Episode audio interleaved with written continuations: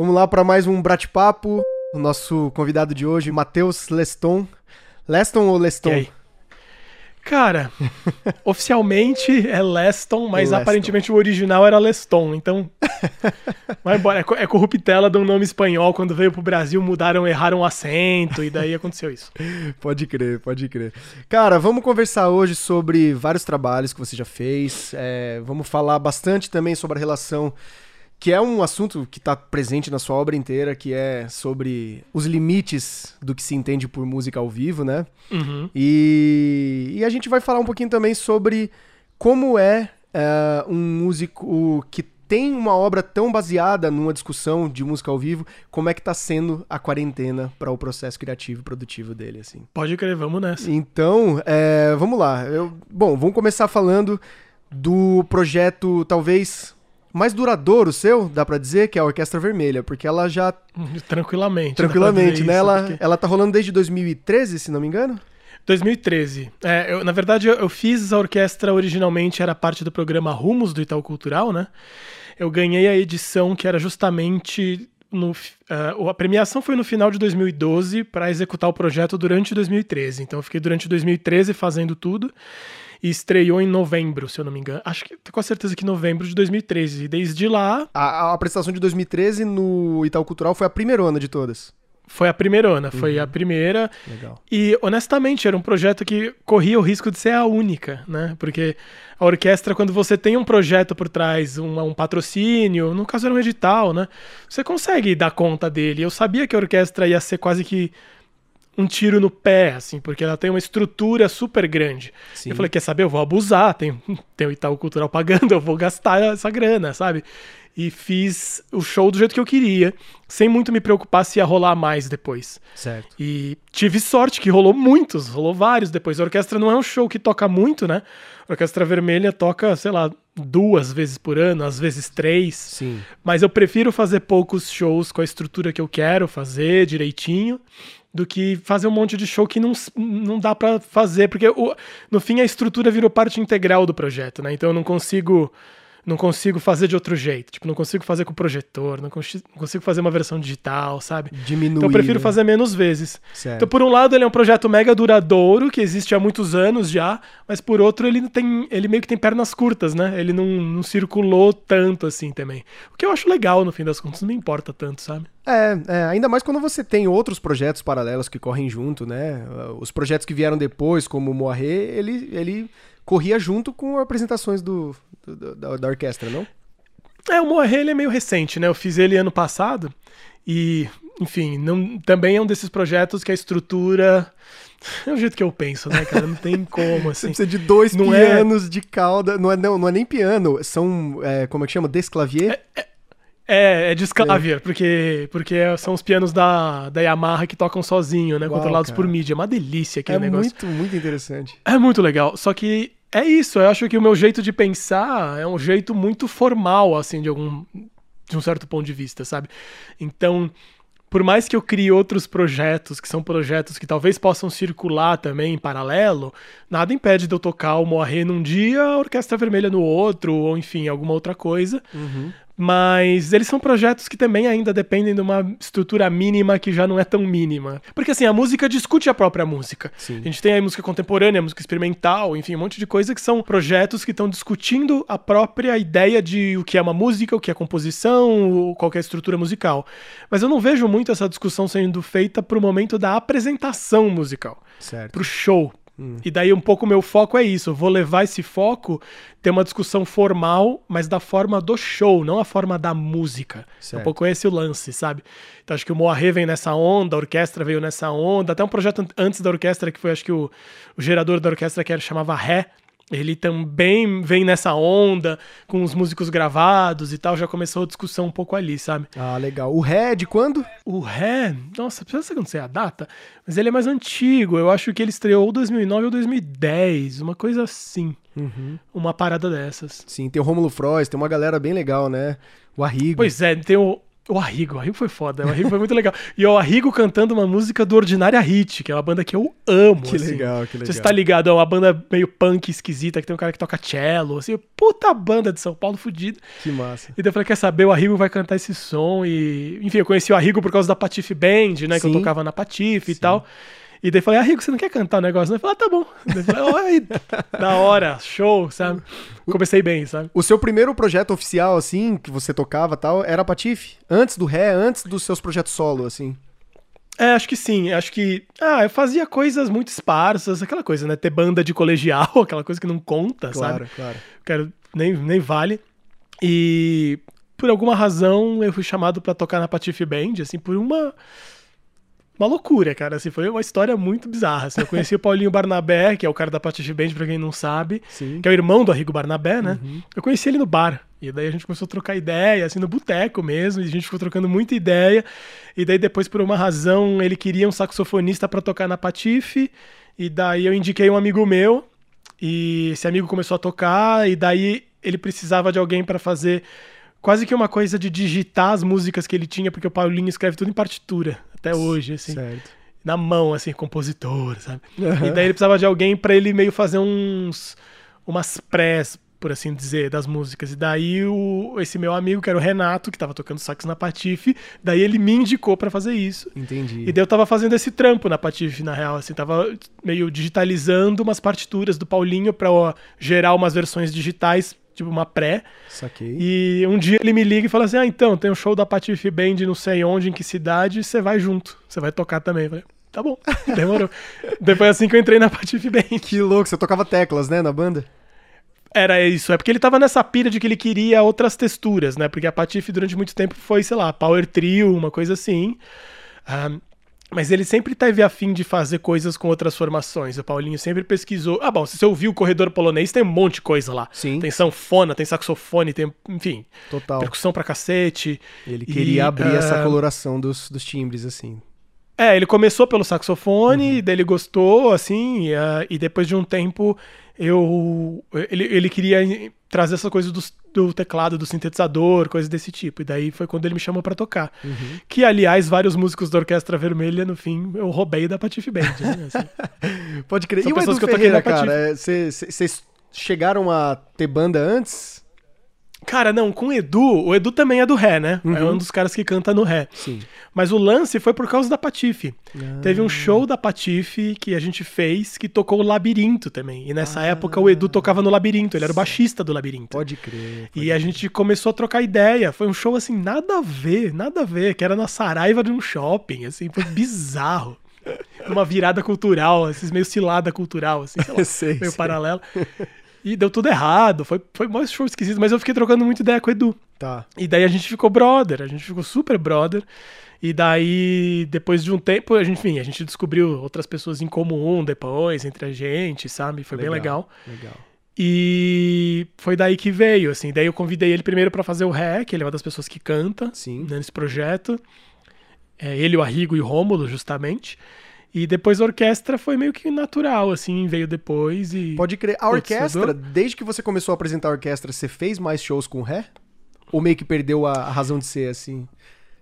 Acho que as duas coisas. Assim, eu fiz um show com o Ré, uhum. que foi um show que, na verdade, o Tomi Otaki me convidou para fazer. Tá. É, tem, tem, um show da, tem um show da orquestra aquele que foi memorável no Tomi Otaki. Sim, né? eu Mas tava antes lá, foi desse, lindo, foi muito legal. Foi fodido aquele. É. Foi um dos, mais, dos shows mais legais Foi os dois vida, que eu vi. Assim. Foi esse aí do Tomi Otaki e o primeirão, lá no Itaú. O primeirão. É. Da hora. É, os dois foram muito legais, é. assim. E esse do, do Tomi, na verdade, um ano antes, uma coisa assim, o Tomei me chamou para fazer um show e eles gostariam que fosse orquestra, mas dentro desse projeto que eles estavam fazendo simplesmente não tinha estrutura. Tá. E daí eles falaram: ah, vamos fazer o ré então, já que, enfim, era gente que já tinha visto. Eu falei: ah, claro. E acho que essa foi a única vez que eu fiz o ré depois de ter feito orquestra. Sim. Mas de fato eu sinto, assim, muito que. que. O ré tocou em várias questões, então, enfim, para alguém que estiver ouvindo, a gente está falando e não explicou, a ideia aqui tem os vocalistas gravados, né? Então é uma ideia meio de inverter a construção. Porque assim, eu sempre gostei muito da relação de música eletrônica com voz, com instrumento, sempre achei muito foda. Mas eu tinha uma birra danada que normalmente esse negócio é assim, você solta um playback e canta em cima, né? Certo. E eu nunca gostei dessa ideia. Sim. Então eu falei, já sei, vou fazer o contrário. Então eu vou construir a música ao vivo, Aham. e daí é com loops e tal, Tá. e daí os cantores eles já estão gravados, Sim, e daí eles sim. aparecem. Essa é a ideia do projeto. E eu sinto que ali eu comecei a tocar nesses assuntos, sabe? De ao vivo, da experiência do ao vivo, da presença e da ausência, mas eu não, não aprofundei, saca? Hum. Foi legal, mas não foi até o não foi até o osso do problema. Certo. E daí eu acho que na orquestra eu fui mais, sabe? Certo. Falei, opa, então é um show que eu acho que eu sinto mais bem desenvolvido. E claro que eu já vejo hoje em dia um monte de problemas na orquestra que eu quero resolver também, sabe? É. É assim que funciona. É, embora eu tenha um carinho imenso e acho que é bom, eu não quero parar de fazer, mas já tem, assim, aquela coisa, né? Você termina um projeto, você já tá vendo um monte de problema nele, assim, né? Acho que é normal isso. Acho que... Total, total, cara. E você já cogitou puxar coisas do ré, puxar uma voz do Arrigo e colocar na orquestra num trecho? Isso aí já coçou a mão um pouquinho? Cara, da. Ai. É, da orquestra, desse show da orquestra, não exatamente. Até porque o- a, a orquestra é toda instrumental, né? E, e, o, e o ré não, o ré com voz, letra, Letra, né? Conteúdo lírico. Uhum. Mas assim, eu tô querendo fazer uma nova versão da orquestra. E daí eu quero roubar um monte de coisa do ré. porque- Que. Só que eu fico com medo, eu que- eu fico com medo de ser aquele cara que faz um- uma coisa só, sabe? Também. Então, tipo, é tudo igual, é todas as mesmas músicas em colorações diferentes. Eu não quero fazer isso. Mas por outro lado, tem coisas tão legais lá no ré que eu acho que dá pra desenvolver, sabe? Uhum. Então, assim, uma hora ou outra vão voltar. Tem coisas ali que eu acho muito legais que eu quero reaproveitar em algum momento, assim. Porque. Legal, legal. Me conta uma coisa, cara. Me conta como foi a decisão de colocar pra jogo no Spotify a orquestra, porque eu saco que cada apresentação ela é diferente, né? Porque você vai fazendo ali, você vai escolhendo rumos diferentes a cada apresentação, né? Muda muito pouco de uma pra outra, pra ser honesto. Assim, é muito engraçado. Isso acho que é uma questão importante pra mim, né? Para quem não sabe, eu tô com um pedalzinho. Ah, ele tá guardado, não tá aqui, ele ficava aqui atrás. É que é um pedalzinho MIDI que eu uso pra controlar o andar do show, né? Então, basicamente o que eu tenho pra quem conhece, eu tenho o Ableton Live com as cenas todas programadas e eu vou passando as cenas. Então, o timing das coisas eu controlo. É, se eu não faço nada, o show fica num loop eterno parado. Entendi. É, assim- é isso que eu faço na Orquestra Vermelha. Mas eu meio que faço sempre igual, porque eu gosto de fazer de um certo jeito, assim. Então, Certo. eu faço sempre igual. Então, eu que tenho chance de fazer as coisas diferentes, eu faço sempre do mesmo jeito. Tá. E os caras que foram gravados de improvisação, eles agora estão vídeos e eles também fazem sempre igual. Então eu acho uma contradição interessante, sabe? Tá. Eles foram, eles fizeram de um jeito espontâneo e agora não é mais. E eu que tenho toda a possibilidade de estar lá, eu tô lá improvisando e eu em tese poderia ser o espontâneo, eu não faço isso. Porque seria, também ia ser meio chato, né, esse lance de, sabe, solista, tipo, solta uma base e vai solando em cima, não é a ideia. É, tem uma inversão, é, desculpa, eu tô fugindo da sua pergunta, mas a, a inversão da orquestra é muito porque o que eu toco é a espinha dorsal do show. É estrutura, se você parar pra prestar atenção. Eu toco a guitarra, e é meio que guitarra base, por assim dizer, sabe? Certo. Porque são frases. É tipo uma guitarra que é quase pensamento de baixista, né? Que é umas frases musicais. E é meio a espinha dorsal. E eu sinto que assim, é como se fosse uma- linha e os caras vão improvisando ao redor dessa linha. Então, mesmo o baixista e tal, eles vão muito livremente fazendo as coisas. Mas eu não. Eu tô lá, assim, fazendo aquela linha que é aquela estrutura. E eu não quero sair disso. Então. é, isso é parte do assunto do show. E eu já chego na sua resposta que tem a ver com isso. Mas o, o assunto é muito esse, assim, de ter. ah, entre estrutura e improvisação, entre composição e improvisação, entre liberdade e estrutura, enfim, essa discussão é importante para mim.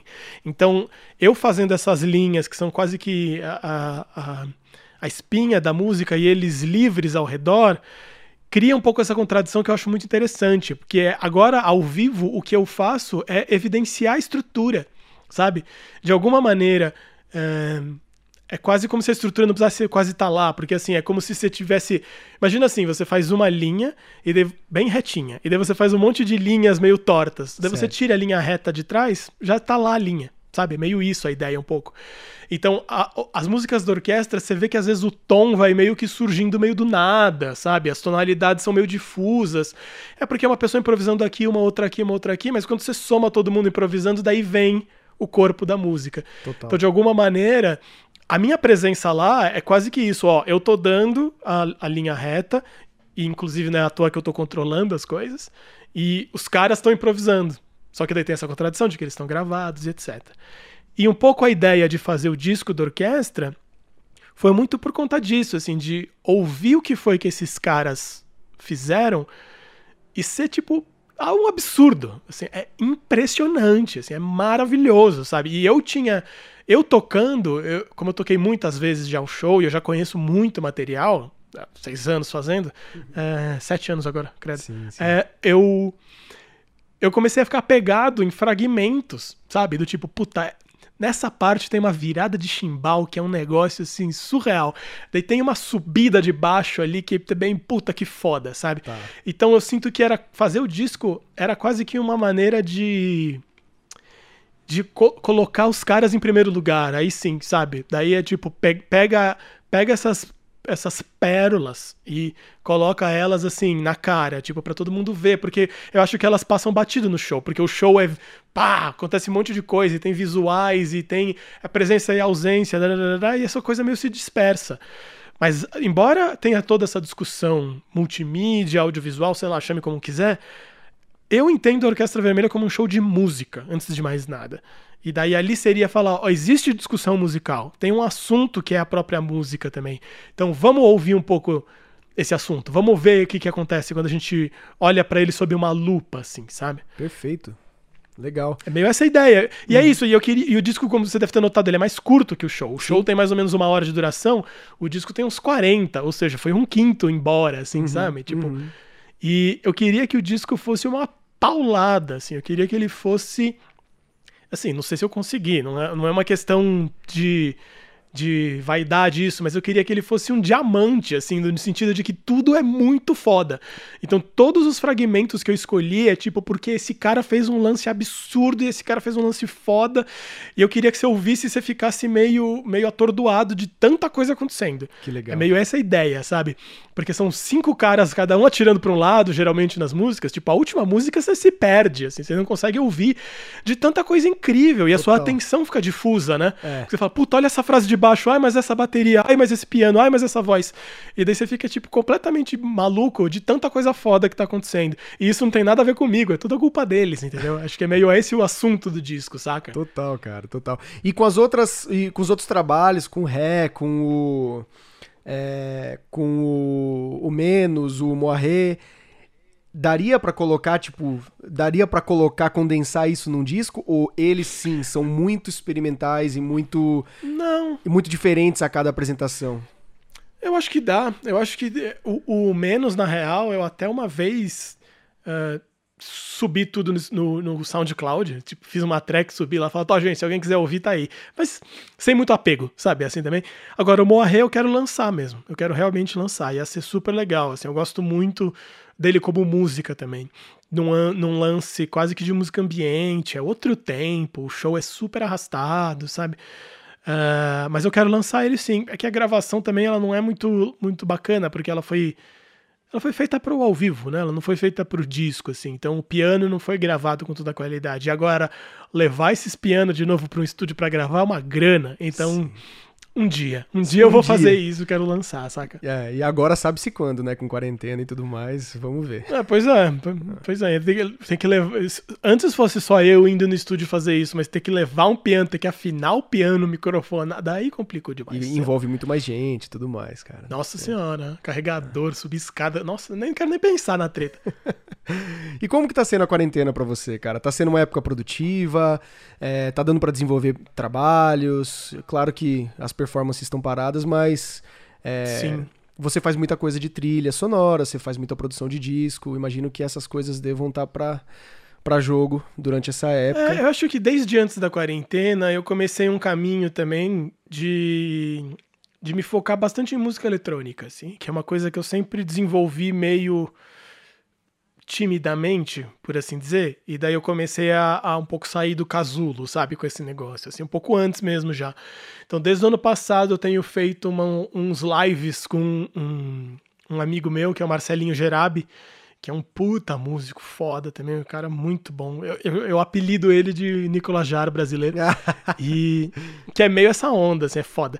E a gente tá fazendo, a gente fez várias sessões de tocar, de improvisação juntos, assim. E, e agora eu sinto que eu tô chegando num lugar que eu tô feliz com minhas decisões de música eletrônica, porque é muito difícil, sabe? Assim, é um processo muito longo, eu acho. Pelo menos para mim foi de porque se a gente está falando desse negócio, por exemplo, que a Orquestra Vermelha é um show que discute a forma do próprio show, acho que música eletrônica não tem como discutir, como não discutir a própria forma, né? Porque você vai escolher um equipamento, você vai comprar um equipamento, você vai testar, daí, o jeito que você liga as coisas já muda o seu output musical, assim, né? Então, acho que eu fiquei anos e anos e anos batendo a cabeça e tentando fazer várias coisas e nunca feliz com o que eu fazia. E daí eu descobri esse bichinho aqui. Modulares modular, e daí falei, uh, é isso, sabe? E daí agora, desde o ano passado, eu comecei a investir nessa coisa de modular. Tá. Vendi tudo que eu tinha, bateria eletrônica, drum machine, tudo virou modular. E acho que foi a melhor coisa que eu podia ter feito, porque fez muito sentido para mim. Eu não sei se faz sentido para todo mundo, eu não quero ser um fetichista do modular de forma nenhuma mas para mim fez muito sentido e eu já estava focado nisso. Uhum. Então, de alguma maneira, a quarentena virou uma maneira de eu, mais uma vez, uh, me dedicar um pouco mais a isso, sabe? Então, e, e, rolaram coisas por coincidência. Eu fui chamado para fazer umas lives, eu fiz aquela live em 3D para obra, não sei se você chegou a ver alguma coisa, foi bem divertido. E por conta disso, eu comecei a receber recebi dois convites para lançar num selos também umas coisas de música eletrônica. Claro que aqui a gente está falando de uma sonoridade que tem mais a ver com techno, som de pista, 130 BPM, que eu adoro. Sim. Mas é isso, assim, eu não estou muito focado em outras coisas, porque eu acho que isso é um tipo de estudo também que pode fortalecer muito todo o resto. Então, o Morrer, por exemplo, ele já foi um pouco resultado da minha pesquisa com o modular. Já tinha coisas de modular junto, né? A ideia do Morrer são os pianos que tocam sozinhos, controlados por computador em tempo real, e eu com modular. Sim. Então ali já tinha, já tinha, sabe, essa pesquisa. E eu acho que eu segui com essa pesquisa com o modular e com a música eletrônica, porque daí também entra coisas de mixagem, de masterização, de áudio mesmo, sabe?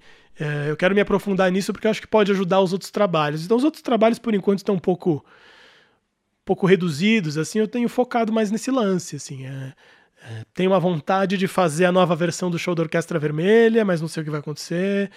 Isso também é um processo longo, assim, eu também não tô muito preocupado, sabe? Por enquanto eu tô focado nessa coisa de música eletrônica mesmo, bastante, assim. Massa, massa, massa. E você tá fazendo outras lives também durante essa época? Apostando no formato?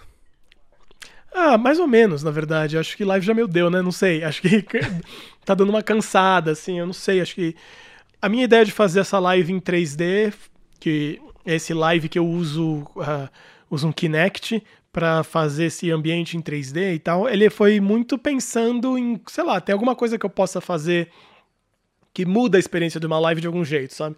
Uh, de alguma forma, é mais uma vez pensar na forma, porque o problema é. Você tá vendo, é uma obsessão minha isso.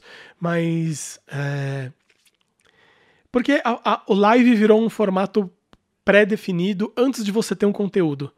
Sabe, do tipo, vamos fazer uma live sobre o quê? Não sei. Depois a gente descobre, sabe? A live é a ideia que vem antes. Isso me incomoda muito. Então, eu prefiro não fazer se for para ser assim. Então, tipo, se eu tive uma ideia de fazer esse lance, falo, ah, vou mostrar pra galera.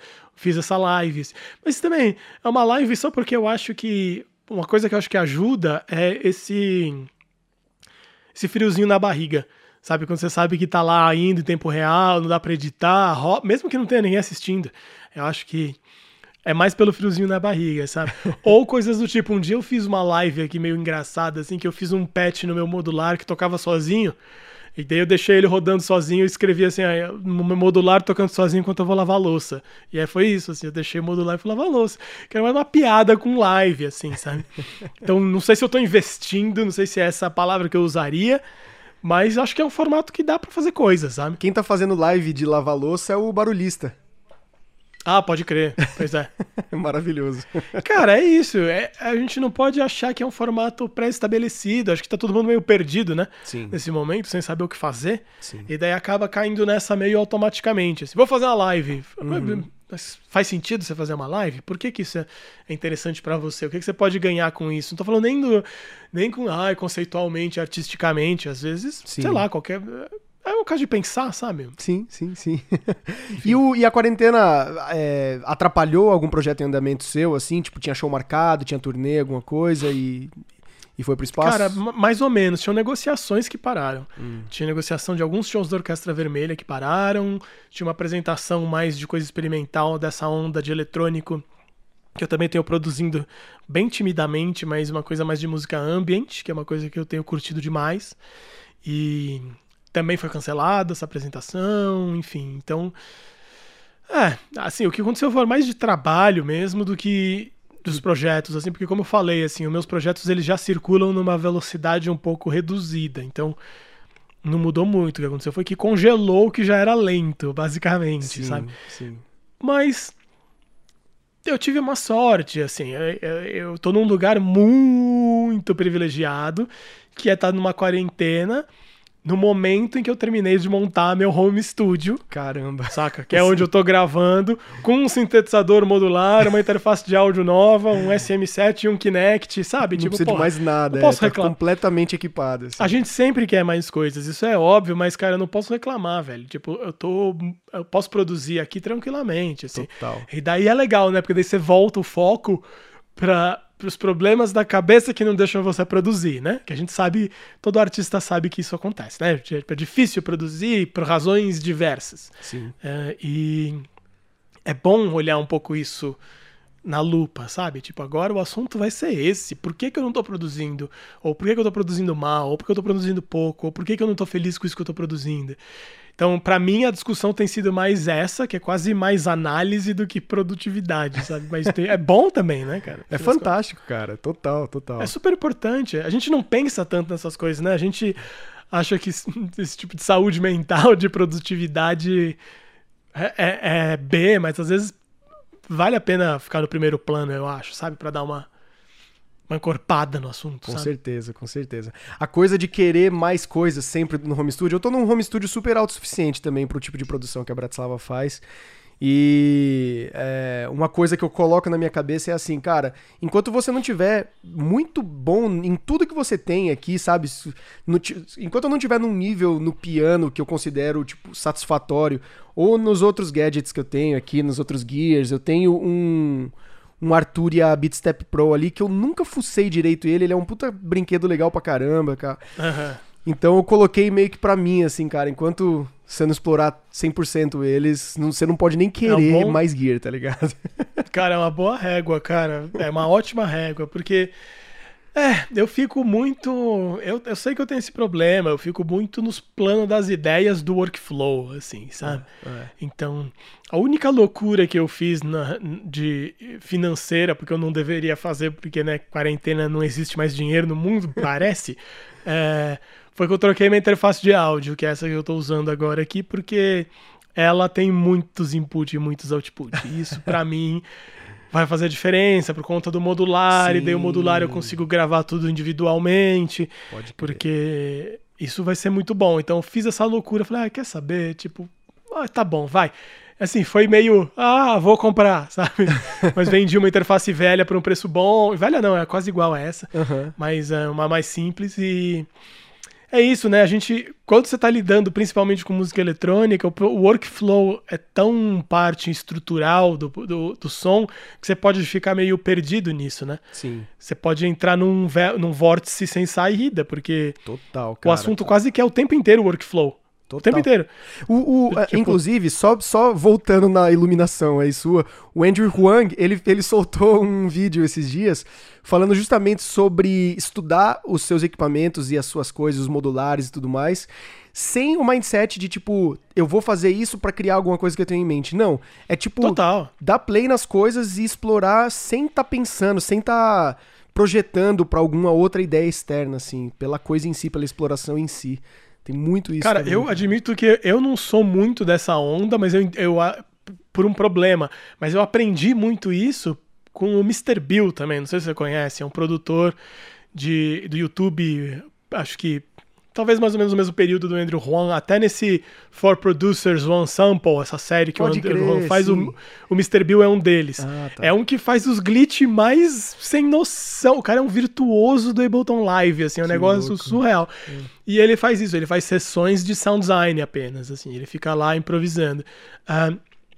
É muito engraçado que dia desses até o, o André Lúcio, que você também bem conhece, ele, tava, ele veio me perguntar como é que eu encontro o som de uma parada, sabe? A gente tava trocando essa ideia, assim, do tipo, puta, a gente vai fazer um bagulho, você tá procurando um pad, como é que você acha esse som? Como é que você procura o que encaixa no som? E eu comecei a pensar, cara, e a real é que eu acho que é o contrário. Eu acho que eu não, eu, eu não faço um som e daí eu fico procurando. Quer dizer, acho que a priori começa com uma pesquisa sonora e daí eu falo, uh, olha que legal isso aqui. E daí você grava, e daí a música começa a a surgir, sabe? A composição começa a surgir de uma experiência sonora, pelo menos para mim, que é Sim. muito diferente do, por exemplo, a perspectiva dele, não sei se a sua, que é de uma coisa mais de composição. Mais parecida com a dele, a minha, sim, sim. Então, que talvez tem melodia, tem acordes, tem estrutura, isso vem antes. É, a gente tá compondo pro novo disco da Bratislava agora, e assim, eu tô compondo tudo voz piano e aí às vezes eu coloco algumas coisas de mídia assim para dar uma recheada, às vezes também cada um compõe com o seu instrumento. Mas assim, quando a gente tiver com essas composições prontas, nada disso vai vai vai vai ser próximo do final, tá ligado? A gente vai começar a pensar em sonoridade a partir das composições. Então tem outro step aí no meio do caminho que pode mudar completamente o som de tudo. Pois é, e para mim é o contrário. Eu hum. penso em sonoridade antes da composição. Olha só. Do tipo, eu tô aqui, eu faço uma pesquisa, ai, liguei o Rhodes no modular e ah, saiu um som foda. Uh, vamos gravar esse som. E daí o que que eu consigo fazer? Com ele. Que legal. E daí eu começo a construir dali, sabe? Que eu acho que é um pensamento muito de música eletrônica que não tem muito como. Quer dizer, pelo menos o tipo de música eletrônica que eu aprecio, assim, que. Que eu acho que. Não tem como desvencilhar, sabe? Eu acho que. E isso que eu acho que são as grandes bandas fazem também, né? É, a, a, a sonoridade e a composição, uma hora meio que viram uma coisa só, sabe? É tipo, sei lá, um Radiohead da vida, que assim, não tem como você fazer cover, voz e violão do Radiohead. não é o som, Sim. sabe?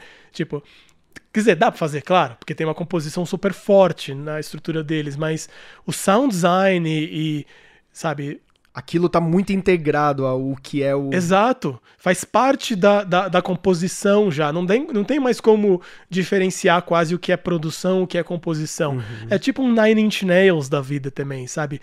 Não é que ele tem uma melodia e daí ele encontra um lugar para melodia, que a melodia já é pensada com aquele synth, com aquela Sim. distorção nesse lugar na mix, sabe? É, é, eu acho muito interessante essa mistureba que rola às vezes, assim, Total. de você não saber delimitar esse campo do que é produção, do que é composição, do que, enfim.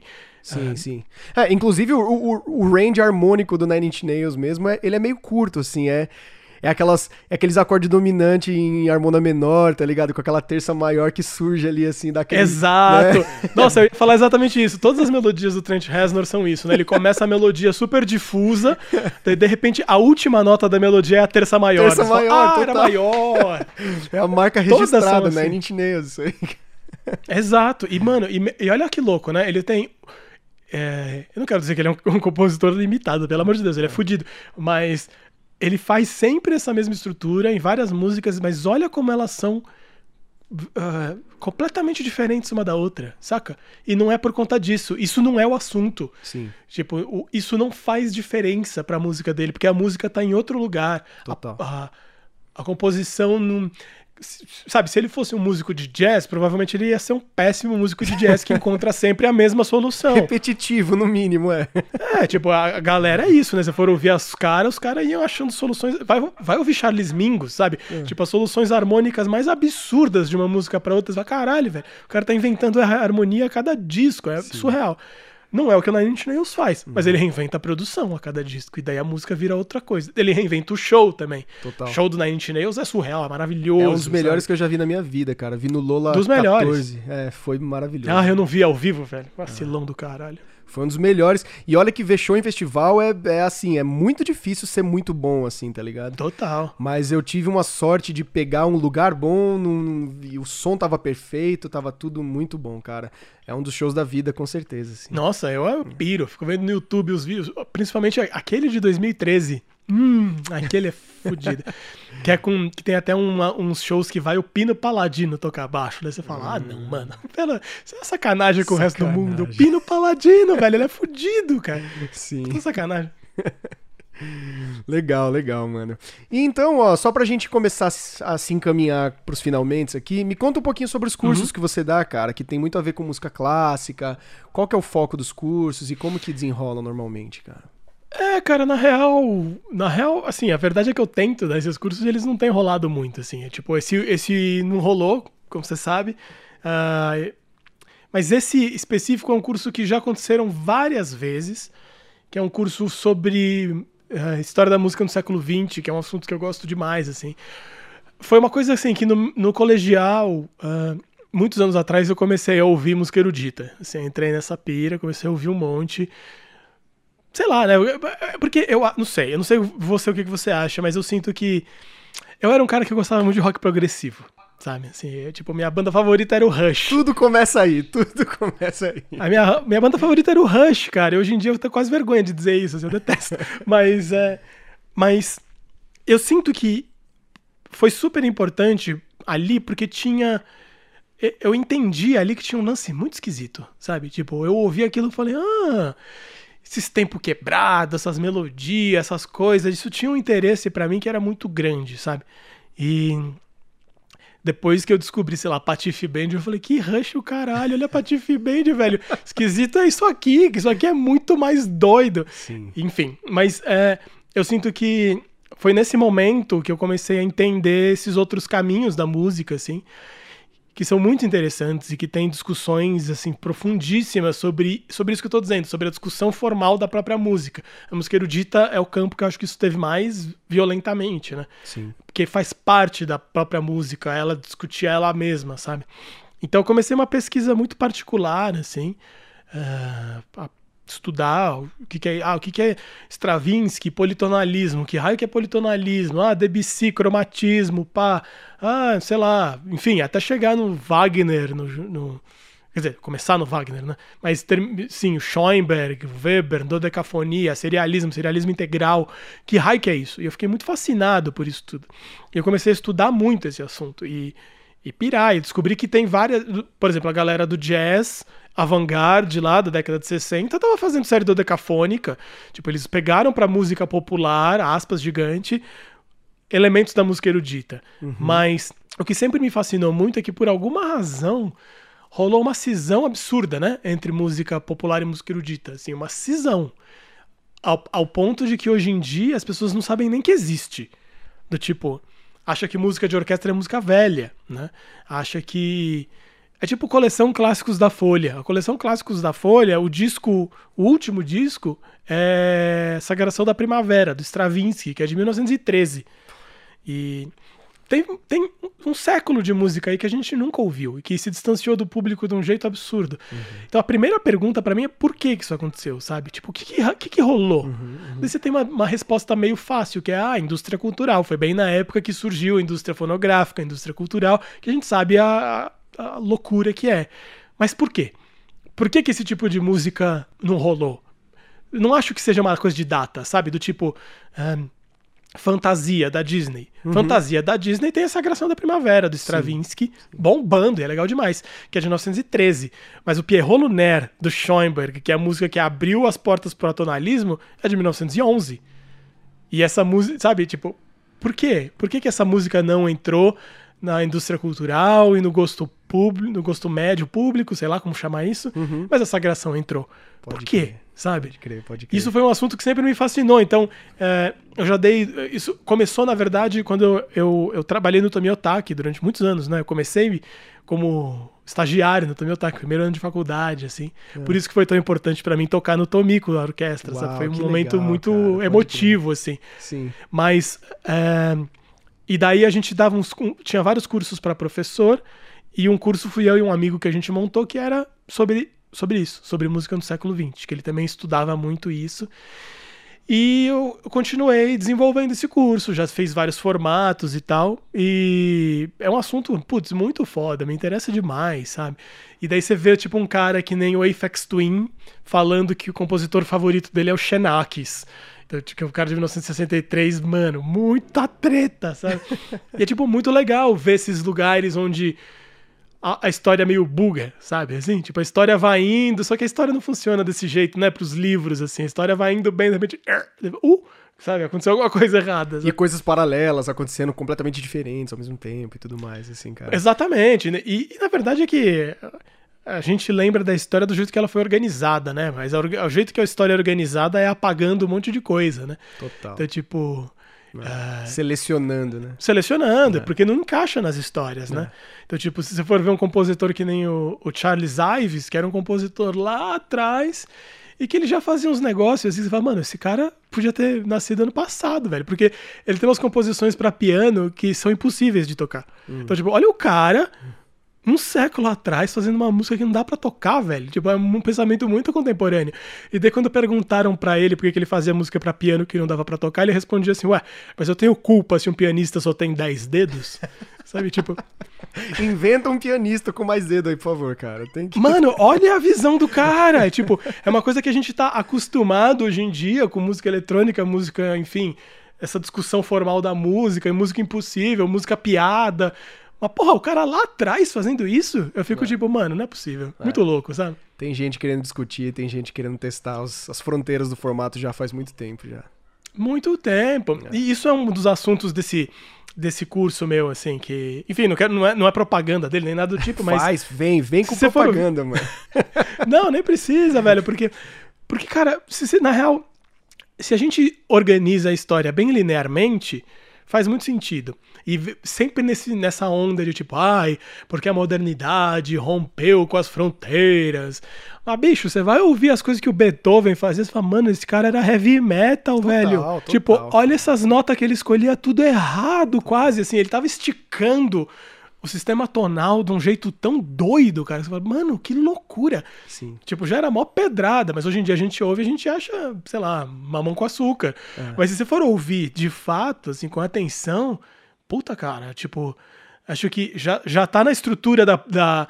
Quer dizer, pelo menos na estrutura da obra artística desde o Renascimento, já tá a discussão dela própria, saca? A Sim. gente tá, tipo, nessa brisa de de levar lá no limite, assim. Então os caras estavam levando no limite desde lá de trás, assim. Se for ouvir com calma, é tipo, mano, é todo mundo doido, velho, que foda. Total, né? é. 2020 ou 1900, a disrupção tá, tá, tá, dentro do caminho do artista. Em algum momento ele vai pegar e optar e vai é, querer testar. Pelo menos nesse tipo de arte que a gente entende do artista, ah, essa composição, essa ideia romântica do artista, do renascimento Sim. e tal, né? Com certeza, velho. O Bar, o Bar faz aqueles negocinhos lá e fala: Ah, então, tá meio zoado esse sistema, vamos mudar a afinação para sempre. para sempre. vamos refazer a afinação de, do piano, vamos mudar tudo. Fala, mano, você é louco, velho. Tipo, foda, fudido, fudido, sabe? Da hora, Matheus. Cara, obrigado, viu, pelo papo. Adorei. Acho que Imagina que é isso. A gente cobriu, acho que praticamente todos os campos nos quais você tá atuando, assim. E deu para ter uma ideia legal do que, que tá rolando também na quarentena, que é legal que todo mundo tá discutindo isso, então é, é muito importante ver outros pontos e outras, né, outras atividades, assim, para se espelhar, criar perspectiva. Super legal. E se tem alguma outra vantagem na quarentena, acho que é um pouco isso também, né? Você ter tempo para olhar para essas outras coisas também, saca? Tipo, você ter tempo de olhar para a produção de outro cara e falar, ah, que foda, sabe? Uhum. E a galera fazendo streaming, você acompanhar a galera, tipo, é muito inspirador de alguma maneira isso, sabe? Legal. De alguma maneira, se você não tá conseguindo produzir, vai olhar que as outras pessoas estão fazendo, que ultimamente eu tenho ficado muito pressionado, assim, sabe? É, é isso Tem aí. sido foda. Mas, cara, valeu pelo convite, legal demais. Massa legal. demais a gente bater esse papo. Sempre que quiser, tamo aqui. Beleza com tudo montado já, tá fácil. Obrigado, Matheus. Valeu, até a próxima. É cara. É nóis. Obrigado, cara. É nóis. Valeu.